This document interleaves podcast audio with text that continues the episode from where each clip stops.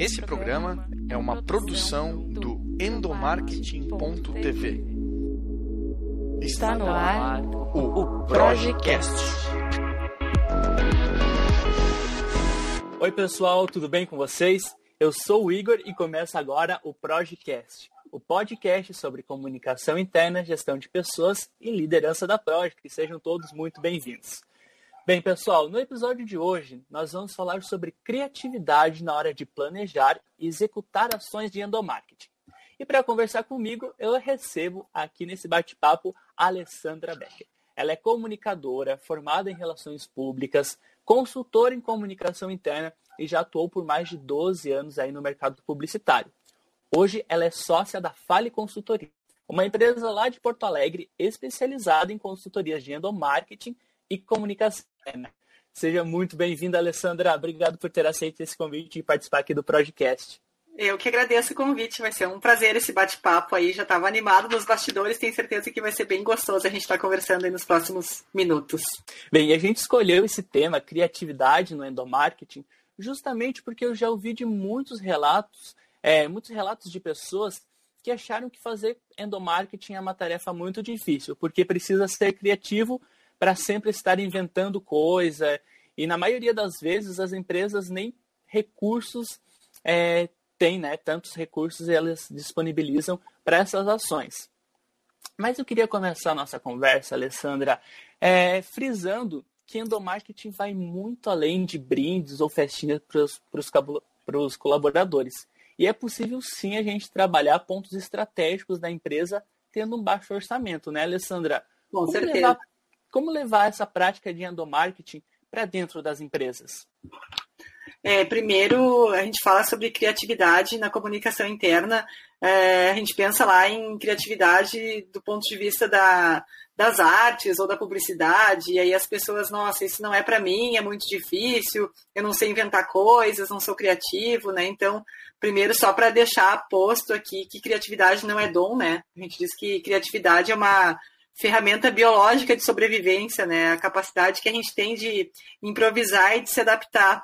E assim como a gente não ensina a criatividade, a gente de outro lado a gente consegue aprender através de experiência, né? Então a gente consegue é, treinar para ter ações é, mais criativas, despertar, a gente gosta de usar, destravar a nossa criatividade porque a gente vê que quem atua na comunicação interna e no endomarketing das organizações muitas vezes não é necessariamente da área de comunicação, né? E quando é, não só publicidade, jornalismo, relações públicas, mas tem também psicólogos, administradores. Então, como que a gente consegue destravar a criatividade é um dos pontos importantes a gente dizer que não é, não nasci com esse dom, não é para mim, né?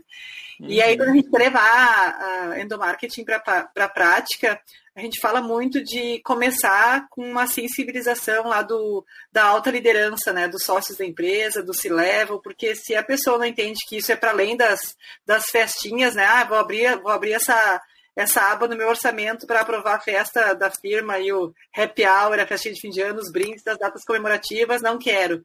Então, primeiro é alinhar as expectativas das partes quanto à área, né? Então, delimitar o escopo, o que, que é a atribuição de cada área, o que, que é da comunicação interna, o que, que é do líder, o que, que é do RH, o que, é das áreas demandantes, né? O que, que é responsabilidade de cada um deles, nesse, desses interlocutores, né?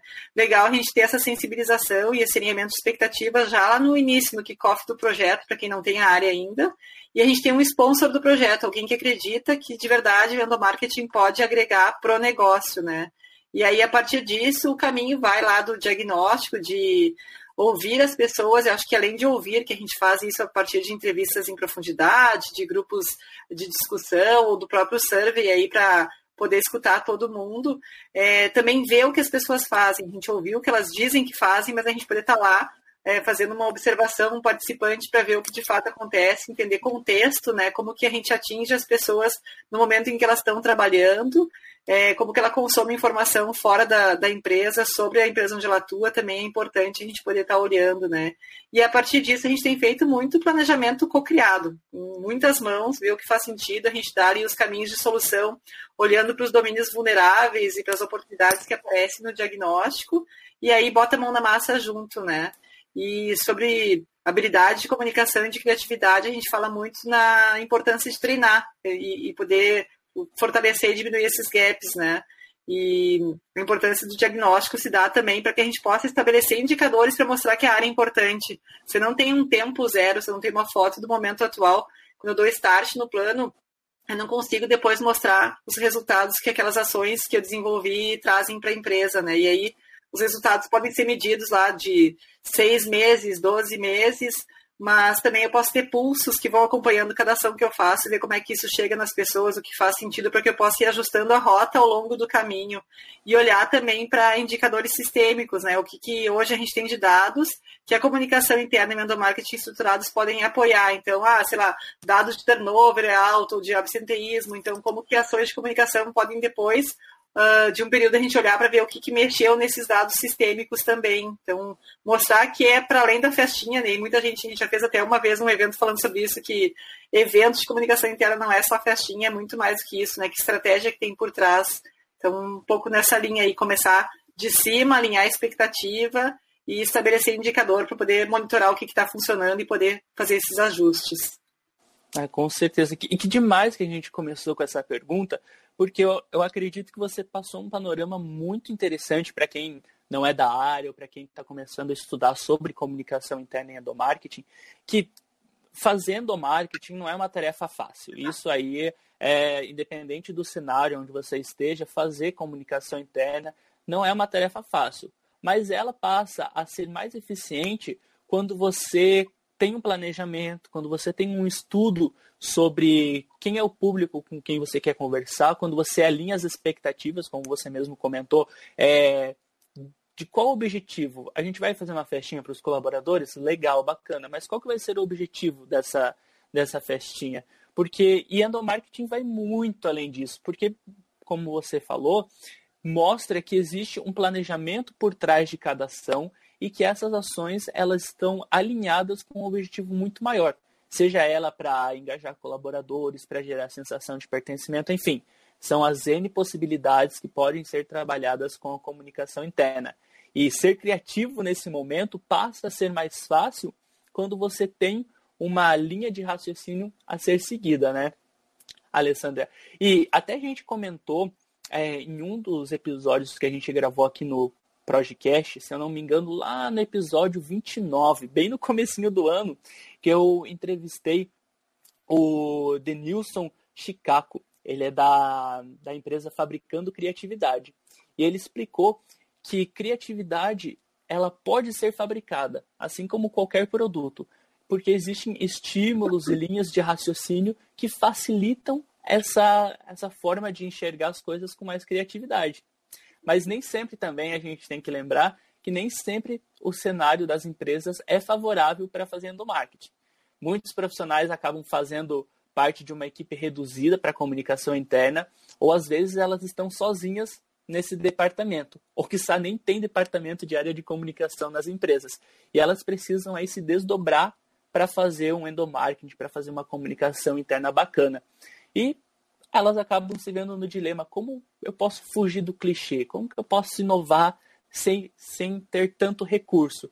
Queria que você comentasse para a gente, Alessandra, qual que é o conceito por trás desse termo criatividade no endomarketing? É, assim, uma forma mais palpável. É, fazendo o marketing não é necessariamente você ter um budget para fazer grandes ações, mas é você pensar um pouco mais com empatia no colaborador e tentar levar para ele uma forma mais singela de como que a empresa tem se preocupado com ela, né? Com certeza. Sabe que eu fui te ouvindo e pensando em vários exemplos de relatos aí que a gente ouve ao longo da nossa jornada aí de, na Fale, né? E, e para além de empresas que têm equipes reduzidas de comunicação, tem muita gente que é eu-equipe, como tu disse, né? Que trabalha sozinha, então não é uma equipe, é um eu-equipe e que não é da área de comunicação ou que herdou isso. A gente vê muito aqui no Rio Grande do Sul, especialmente, é, a área de comunicação interna de no marketing dentro do RH e dividindo, né? Então, a pessoa que, que é a líder da, da, da, área, ela faz outro, outro subsistema de RH também. Então, sei lá, cuida de treinamento e de comunicação interna, cuida de, já vi até de recrutamento e seleção, que tem uma super demanda, e de comunicação interna.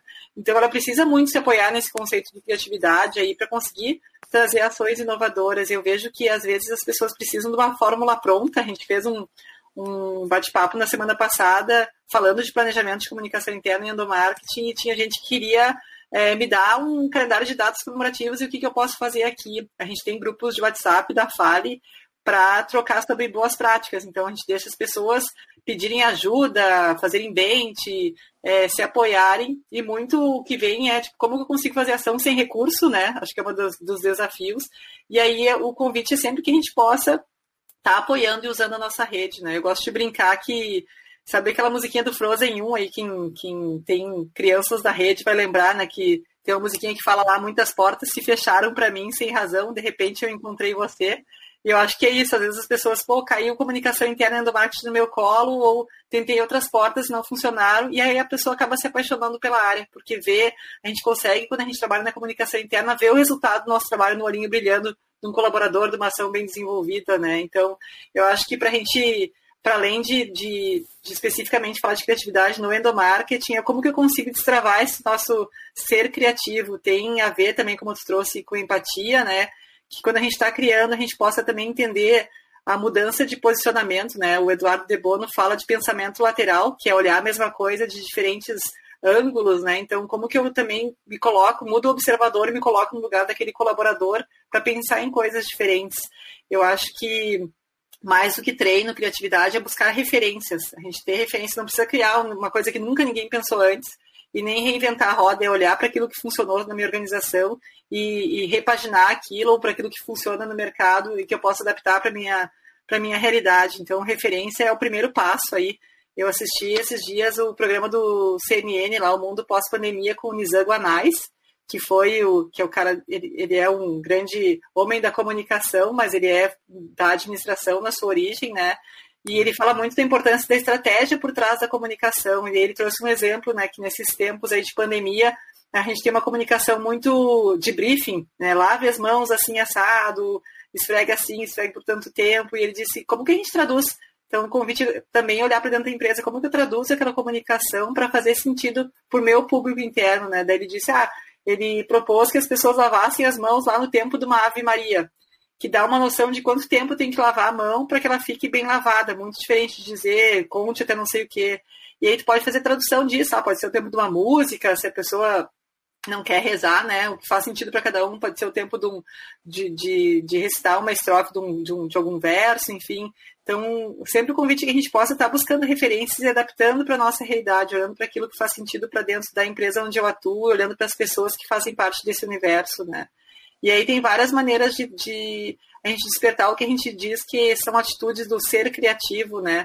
Que a gente possa fortalecer essa consciência criativa, parte lá da curiosidade. Então, se a gente é um ser curioso, assim, o quanto que eu estou observando o que acontece à minha volta, olhando o que acontece no mercado e olhando empresas de diferentes mercados e ver o que eu posso adaptar para a minha realidade, né? Então, empatia também faz parte dessa atitude, a gente é, ter solidariedade, ter coragem e ousadia também, ter entusiasmo, eu acho que é uma das coisas mais legais, a gente tem visto muita gente super entusiasmada com a área de comunicação interna e endomarketing, é, ter disciplina, né? A gente estava conversando um pouquinho antes, quando a gente lança um, uma ideia para dentro da, da área, a gente tem que ter disciplina para seguir aquilo e, e, e, respeitar periodicidade, frequência, gestão de conteúdo, que a gente possa trabalhar nossa presença também e ser, e ser, e ser flexível e adaptável. Acho que é um dos alguma das linhas que falam que dão conta desse ser criativo dentro da área de comunicação interna de endomarketing caminham muito por aí.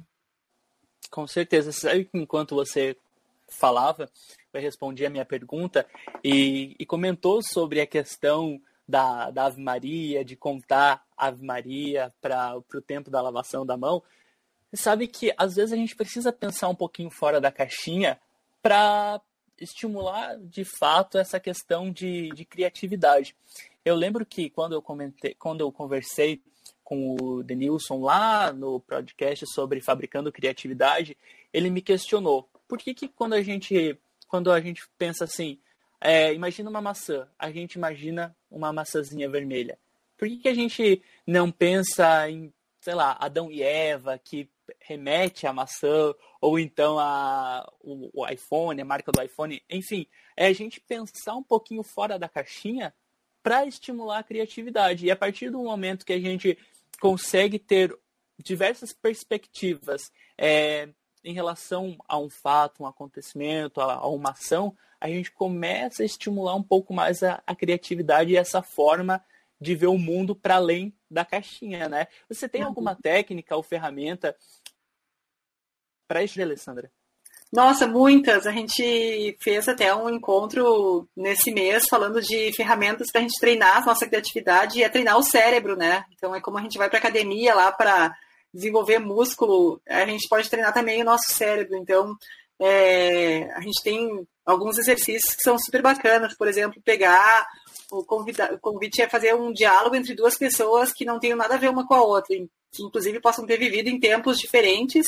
Devo lá pesquisa a história daquela pessoa, frases que ela disse que ficaram famosas, e aí eu faço um diálogo me colocando no lugar daquelas, daquelas pessoas. Então, eu me lembrei disso quando eu estava propondo essa atividade lá, de quando eu fazia faculdade, há muito tempo atrás, não vou nem revelar aqui para não me entregar muito, né? E, e, a gente, e, a gente, dublava os vídeos né, no estúdio da faculdade, fazendo diálogos completamente improváveis para aquela imagem que estava aparecendo, né? Então isso estimula a criatividade. Eu gosto de brincar, às vezes, quando a gente, no tempo que a gente podia ir em restaurante, né? É, a gente ficava imaginando o que, que era a conversa da mesa ao lado, do casal, da família que estava ao lado, e a gente começava a simular conversas completamente aleatórias do que, do que eles estariam dizendo, né? Então isso também é simular, é, ajudar a estimular o nosso cérebro a pensar diferente, né? Tem também a atividade lá que a gente diz que é textoterapia, né? Que a gente possa colocar no papel sem filtro por 10 minutos escrever sem pensar e sem parar o que estiver passando pela nossa cabeça. E aí a gente diz que para o cérebro isso é como um alongamento, como uma ginástica. A gente vai ensinando para ele que ele pode pensar no que ele quiser, né? Então, uma variação desse exercício é de textoterapia dirigida. Tenho um objetivo claro para resolver e eu vou escrevendo com foco naquilo que eu preciso resolver. O que, que eu vou fazer, sei lá, trazendo para nossa realidade aqui, para ação de Dia dos Pais, já que a gente gosta tanto de pensar em datas. Aí eu vou lá e escrevo tudo o que vem na minha cabeça sem filtro. E aí isso vai despertando também que a gente não que a gente gere mais ideias. Eu gosto da analogia de que criatividade e brainstorming lá é igual piscina de bolinhas, tem que ter muita ideia para que eu possa filtrar as, as, que fazem sentido, né? Mas uma piscina de bolinhas com duas, três bolinhas não faz sentido, não tem graça, não é divertido, né? Então, quanto, aqui com certeza mais é, faz diferença, né? Então, a gente fala muito de da capacidade de improvisar também. Ano passado eu toquei um projeto aqui em Porto Alegre com o Gustavo Pereira, que é palhaço e trabalha também com as questões de improviso. A gente fez um laboratório só para treinar é, improviso dentro do contexto das organizações, para quebrar gelo, para aquecer as pessoas para sessões de ideação. E a gente trabalha é, com esse recurso dos jogos de improvisação aplicada. Então, tem, existem grupos de práticas, né, que, além do nosso, que trabalham com isso, e tem livros e jogos. Então, tem um e-book, por exemplo, já fica a dica aí para quem quer aprender a improvisar, do Cláudio Amado, que se chama 40 Jogos para Aprender a Improvisar. Ele é um ator do Rio, e esse e-book está gratuito, inclusive, no, para ler no, no, digital, dá para olhar como uma referência, né? Também tem os vídeos aí para quem curte dos Barbichas no YouTube, que ele fala sobre técnica de improvisação, tem canal no YouTube, então tem coisas gratuitas para quem quer exercitar, né? E aí o convite é sempre que a gente possa ter um desconforto na hora de gerar ideia, né? Quanto, a gente, quanto mais a gente conhece uma coisa, mais ferramenta a gente tem para criar conexão. E aí, pensar em coisas diferentes tem que ter aquele desconforto, assim, nossa, isso não faz sentido. Que bom que não faz sentido, eu posso pensar em novas conexões, né? E o lema aqui, até eu assisti um, um, uma outra pessoa que trabalha com criatividade agora nessa, nessa quarentena, ele fala que é referência ou morte, né? Quanto mais referência eu tenho no processo criativo, melhor. E aí eu posso fazer outros exercícios para destravar a criatividade, fazer. Ele cita esse esse prof que chama Henrique, ele fala, ah, fazer uma lista de cinco situações que te dão medo, qualquer tipo de medo. E aí depois tu faz uma, uma lista encontrando soluções inusitadas para cada um daqueles itens por cinco minutos. Então eu compartilhei até na, na semana passada que um exemplo pessoal, né? Quando me dá medo de ter um branco no meio de uma fala, por exemplo, de uma palestra, de um curso, numa defesa de alguma apresentação de uma proposta para um cliente, é, eu lembro do meu, meu filhote, tem cinco anos, seis anos de idade, né? Criatividade super ativa, né? E quando ele tinha cinco anos, ele me contou, quando ele voltou da escolinha, que a prof pediu para ele fazer uma atividade e disse, mãe, me deu um branco.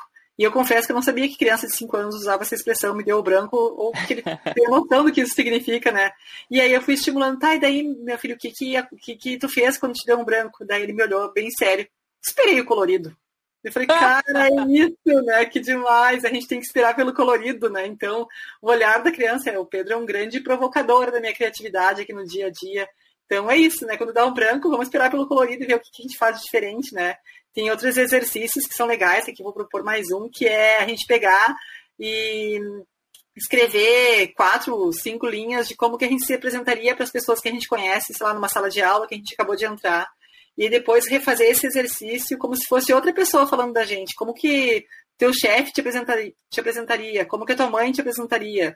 E talvez uma pessoa que te conheceu nessa sala de aula falaria sobre ti.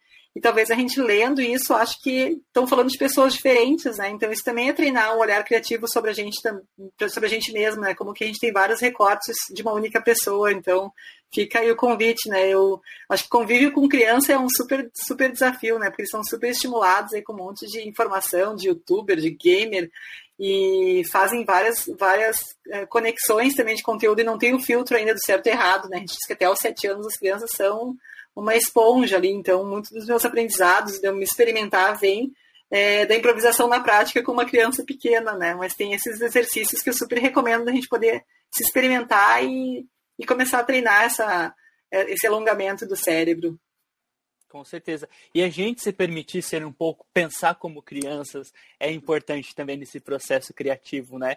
Porque existe uma, uma fala da Mariana Rodrigues, ela é humorologista, e ela diz que a gente pode falar sério sem ser sério. É quebrar com padrões, quebrar com, com estereótipos de que o adulto bom profissional é aquele adulto engravatado, sério. Vamos pensar diferente, vamos pensar, vamos falar aquilo que vem na nossa cabeça, vamos ser louco, vamos dar risada, sem deixar o profissionalismo de lado. Porque quando a gente se permite pensar um pouco mais como criança, a, a criatividade é estimulada e a gente passa a realmente é, condiz muito com isso que, que você disse. A gente passa a enxergar o mundo mais multicolorido. E quando a gente tem mais cores, a gente tem mais ideias, a gente tem mais opções de, de colorir o preto e branco, né? É, com certeza. O, agora... Né, o, o, Gustavo, que é esse meu, meu parceiro aí de trabalhos com, com criatividade, ele, ele fala isso, esse convite da gente olhar para a criança como um aprendizado, né? E que ela não tem esses mesmos filtros. Então, é, é, é bem nesse, nesse lugar de, de não ter tanto. A gente não se julgar tanto antes, né? É bem nesse caminho. Uhum.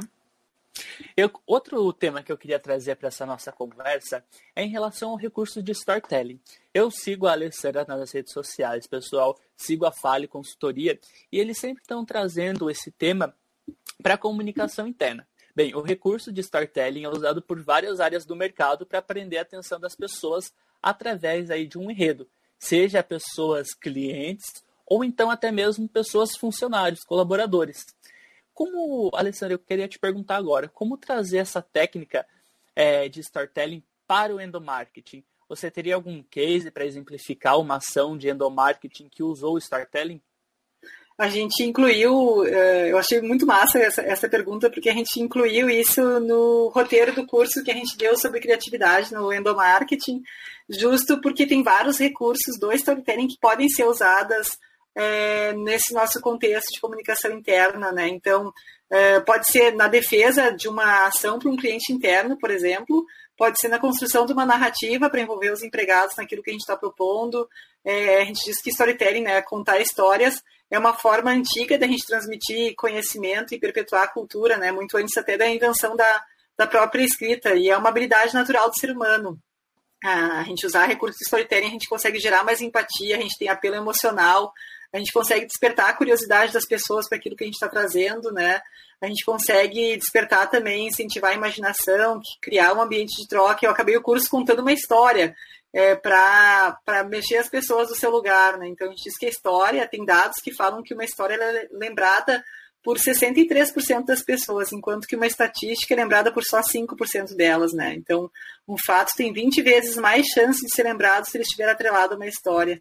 E aí tem vários momentos para usar isso que a gente tem visto, né? Para mudança ou para reforço cultural é, para usar data comemorativa com imagens antigas e depoimentos das pessoas, para perpetuar histórias e memórias. Então, como que a gente pode reproduzir lá dentro da organização a história do fundador, da empresa, a linha do tempo dos produtos, é, para gerar engajamento também, então revelar histórias dos colaboradores que possam exemplificar as mensagens que a gente quer que a gente quer passar, né? Então, é, a gente pode usar vários recursos do storytelling para desenvolver textos que envolvam a nossa, a nossa audiência, né? Então, atenção, que é o nosso o que a gente busca ali é o bem mais precioso que a gente pode ter da nossa, da nossa audiência. E hoje a gente concorre com a aba do browser, com WhatsApp, com YouTube, com tantas outras distrações, né? Então, uma forma de conectar com as pessoas é a partir de boas histórias. E aí eu gosto de pensar por que o youtuber tem, tem tantos seguidores, né? Por que eles têm tantos inscritos nos canais lá, porque eles, porque eles são celebridades, né? Primeiro porque eles contam as histórias deles com bastante autenticidade, trazem verdade naquilo, né? Então, gera essa identificação. E aí eu fui buscar algumas coisas do storytelling que fazem sentido para a comunicação interna e aí descobri as palavras mágicas lá que a gente pode incorporar no texto da comunicação interna. Então, dividido em atos lá, nos, nos quatro atos, a gente começa uma contação de história interna, gerando engajamento no primeiro ato, contando lá um, o bom e velho era uma vez, a gente traz o pano de fundo, então a gente traz o contexto. Todos os dias o, o Igor ia trabalhar, então começa a colocar, era uma vez uma pessoa que trabalhava em tal lugar, todos os dias ela fazia isso. E aí chega lá no segundo ato, onde a gente tem o conflito, até que chegou a pandemia e mudou a rotina, né? Então, até que são palavrinhas mágicas, era uma vez todos os dias, até que. E a gente cria tensão, né? Só que ninguém contava com e a gente apresenta os, os, as opções do dilema, eis que apareceu tal, tal coisa. Então a gente pode estruturar, estruturar o texto dessa narrativa para funcionar de um jeito mais envolvente até um fechamento. Dali para frente, foi feito de tal e tal jeito. E daí a gente traz a resolução desse problema, apresenta uma solução para as pessoas, com uma moral da história no final, né? Então, essa é uma das coisas, usar palavrinhas mágicas é uma das dicas aí que faz muito sentido e nos ajuda a estruturar um texto, não precisa ser redator publicitário para isso, né? E aí tem lá da redação publicitária também maneiras da gente criar título para e-mail. A gente trabalha com isso, né? Vocês também. Como que a gente pode criar um assunto para que possa incrementar a taxa de abertura do e-mail? Porque na comunicação interna a gente vê muita gente reclamando: ah, mas eu não recebi e-mail do, do endomarketing, ah, eu não vi isso às vezes a gente usa o título como o nome do canal e as pessoas tão, não, não geram curiosidade, né? não, não são atraídas para aquele conteúdo. Então, tem alguns recursos da própria redação publicitária que podem nos ajudar a fazer títulos mais criativos, mais inteligentes ou mais engraçados, que possam fazer a pessoa pensar ou chorar, se for o caso, né? Então, eu posso usar o recurso do clichê, então usar alguma coisa de senso comum, um ditado popular, por exemplo, e rever o, o final dele, mudar o sentido daquela história. Eu posso usar o exagero como um recurso linguístico, né? Eu posso usar metáfora para comparar algo completamente diferente, inusitado. Eu posso é, usar repetição de palavras. Então, tem vários recursos da redação publicitária que nos ajudam, que estão lá na, nas narrativas, a, a, até escrever melhores chamadas pra, na hora de comunicar internamente. Né? Então, faz muito sentido usar esses recursos do storytelling, pensando que as histórias envolvem, que as pessoas vão se lembrar mais, e, e aí o recurso também, né? A dica volta lá atrás é buscar referência, uh, pensar no, nas histórias que eu mais gosto, por que, elas me, me tocam, por que, que eu gosto delas, aí eu consigo me conectar também com um tipo de narrativa que faz sentido para mim. Então a gente pode perguntar para as pessoas isso também, né? Que tipo de história que elas se conectam, qual é o gênero. Estou estudando isso aí no meu filho, estou no primeiro ano desse homeschooling, né? A gente está estudando gêneros, a gente já passou por carta, por poesia, por rima, e a gente vai estimulando também essa contação de histórias. Eu acho que é, que é esse convite, a gente ter bastante referência, a gente se experimentar, usar lá os recursos de, de, palavras mágicas, usar esses recursos de títulos, de como que eu escrevo melhor.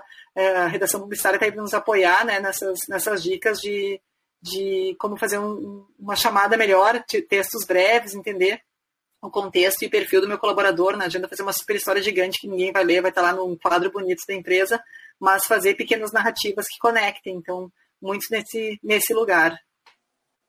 Demais, Alessandra, que aula essa conversa do podcast de hoje. Demais, demais, demais. Para a gente ir caminhando aí para o final da nossa conversa, que o nosso tempo está estourando, eu queria que você trouxesse uma reflexão, um recado final para o ouvinte que está acompanhando essa conversa e está se questionando nesse momento como fazer o endomarketing ou então como ser criativo na hora de planejar ações, a, as ações de endomarketing. Queria deixar um espaço aberto aí para a gente finalizar essa, esse bate-papo, essa aula incrível que a gente teve com uma reflexão sua em relação a esse tema. Legal, a gente tem trabalhado muito com a ideação que vem lá do design thinking, né? Então, pensar em que metodologias e ferramentas podem apoiar essas sessões criativas, que eu posso chamar mais pessoas da minha empresa, é, da minha rede, para ter sessões criativas. Não preciso criar tudo sozinho da minha cabeça atrás de um computador, né? E, e mesmo no, nesse ambiente virtual é possível fazer isso. E aí eu gosto do. Tem um vídeo que está super disponível que fala sobre de onde vêm as boas ideias. Tem uma animação que é do Steven Johnson que fala que as boas ideias elas surgem da colisão de palpites menores, de palpites parciais. Então, quando a gente junta várias pessoas que têm vários palpites menores, a gente consegue criar boas ideias. Elas não surgem do nada, né? Elas surgem desse encontro. Então, esse é o convite que a gente possa não precisar criar e sofrer sozinho, mas chamar mais pessoas para esse espaço, né? Para a gente poder construir algo novo e útil para todo mundo. E aí tem várias ferramentas para conduzir essa sessão criativa, que pode ser o bom e velho brainstorming lá, que tem bastante gente acostumado já pode ser, tem um recurso que a gente gosta bastante que, chama, que se chama Estruturas Libertadoras, tem site em português dando passo a passo, tem várias delas que nos ajudam a criar e gerar ideias em grupo. Pode ser, a gente gosta bastante daquele botão mágico lá do EC, a gente poder construir cenários criativos partindo da, da, da pergunta, né? E se a gente fizesse tal coisa? Então, estimular a criatividade e a flexibilidade, analisando e criando soluções com base em cenários hipotéticos, ajuda. Tem os bons mapas mentais também, que já estão bem é, uh, divulgados, né? Tem órbita de assunto, tem uma, uma metodologia que eu acho bem bacana, que é pensar na pior ideia possível, né? Para tentar solucionar um problema. Então, ajuda o cérebro a fluir num pensamento mais criativo. Tem lá os Crazy Eights, que é o esboço de oito ideias em cinco minutos. Então tem um monte de recursos à disposição, tudo isso facilmente encontrado aí nos, no nosso amigo Google, né, que ajudam a gente a estruturar essas sessões criativas e fazer com as pessoas, não, não mais pensar sozinho. Acho que esse é o recado que fica. Demais. Bem, ao longo aí do nosso bate-papo, nós usamos várias referências é, que vieram da Fale e também de cursos online que vocês estão disponibilizando. Então, para a gente finalizar aí o nosso bate-papo, queria deixar o espaço aberto para você comentar um pouquinho sobre a Fale, consultoria e também os cursos online que vocês oferecem, incluindo esse que guiou o nosso bate-papo, que é o curso sobre criatividade. Mas fica à vontade aí para falar sobre o trabalho de vocês aí em Porto Alegre da Fale e como que as pessoas fazem para conversar com vocês. Tá, então o primeiro convite que eu faço aqui é para as pessoas se inscreverem no nosso canal no YouTube, arroba Fale Consultoras. A gente tem também o arroba Fale Consultoras no LinkedIn, onde a gente até se conectou, né? E no Facebook, no Instagram, a gente compartilha bastante conteúdo também por lá. A gente tem a ideia é fazer uma outra edição desse curso de criatividade no marketing ainda nesse semestre. A gente tem agora em julho uma agenda de Employee Experience. A gente tem o Conecta, que é um encontro para trazer ferramentas de conexão e, e, de transformação das pessoas. A gente incluiu um módulo de facilitação online para dar ferramentas de como as pessoas conseguem conduzir as conversas nesse novo mundo digital. Então, o convite é nos sigam lá nas redes, se conectem com a gente. Então, todos os nossos celulares, inclusive no nosso site, faleconsultoras.com.br, tem os nossos celulares diretos, meu e da Fabiana, que é minha sócia. Não falei no início, né? Fale é, de falar, por óbvio, né? Adoramos falar, mas também é de Fá e Ali. O Fá é a minha sócia, irmã gêmea, que é a Fabiana, e a Ali sou eu. Não sei se sabia disso, que nós somos gêmeos, né? Não sabia, e, não. Né, então, a novidade no final aí. A gente costuma dizer que a nossa sociedade é uma sociedade de vida, então tem para mais de 40 anos.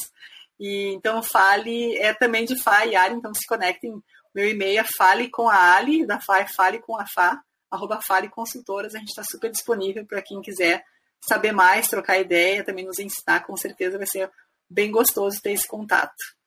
Que demais. E bem, eu vou soltar um spoiler então aqui no final desse, desse nosso episódio, que a gente está gravando hoje com a Alessandra e em breve a gente vai ter um episódio também com a Fabiana para não ter divergência entre as gêmeas, que eu estou sabendo. que bom que a gente já tem programado um bate-papo com a Fabiana também. Mas esse papo é mais para frente, continua acompanhando o nosso podcast, tanto no blog endomarketing.tv, como também lá no Spotify. Inclusive, aproveito o espaço para convidar você que está nos ouvindo a se inscrever lá no Spotify. É isso mesmo, porque aí quando toda vez que sai um episódio novo, novo, você recebe a notificação e acompanha em primeira mão os bate-papos exclusivos que a gente tem aqui no podcast. Alessandra, muito, muito, muito obrigado aí por você compartilhar um pouquinho do seu tempo e do seu conhecimento com a gente. Bem, a gente vai ficando por aqui. Lembrando que se você se interessou em endomarketing, quer se quer ter alguns insights criativos para produzir as campanhas aí na sua empresa, acesse o nosso blog www.endomarketing.tv. Lá a gente tem vários artigos, kits gratuitos para vocês fazerem o download, enfim, é muito material bacana que a gente está compartilhando por lá. Você pode acessar e também estimular sua criatividade aí na empresa. A gente volta a se encontrar na semana que vem. Na semana que vem, fique bem e se puder, fique em casa. Um abraço virtual e até lá. Valeu. Você ouviu o Projecast.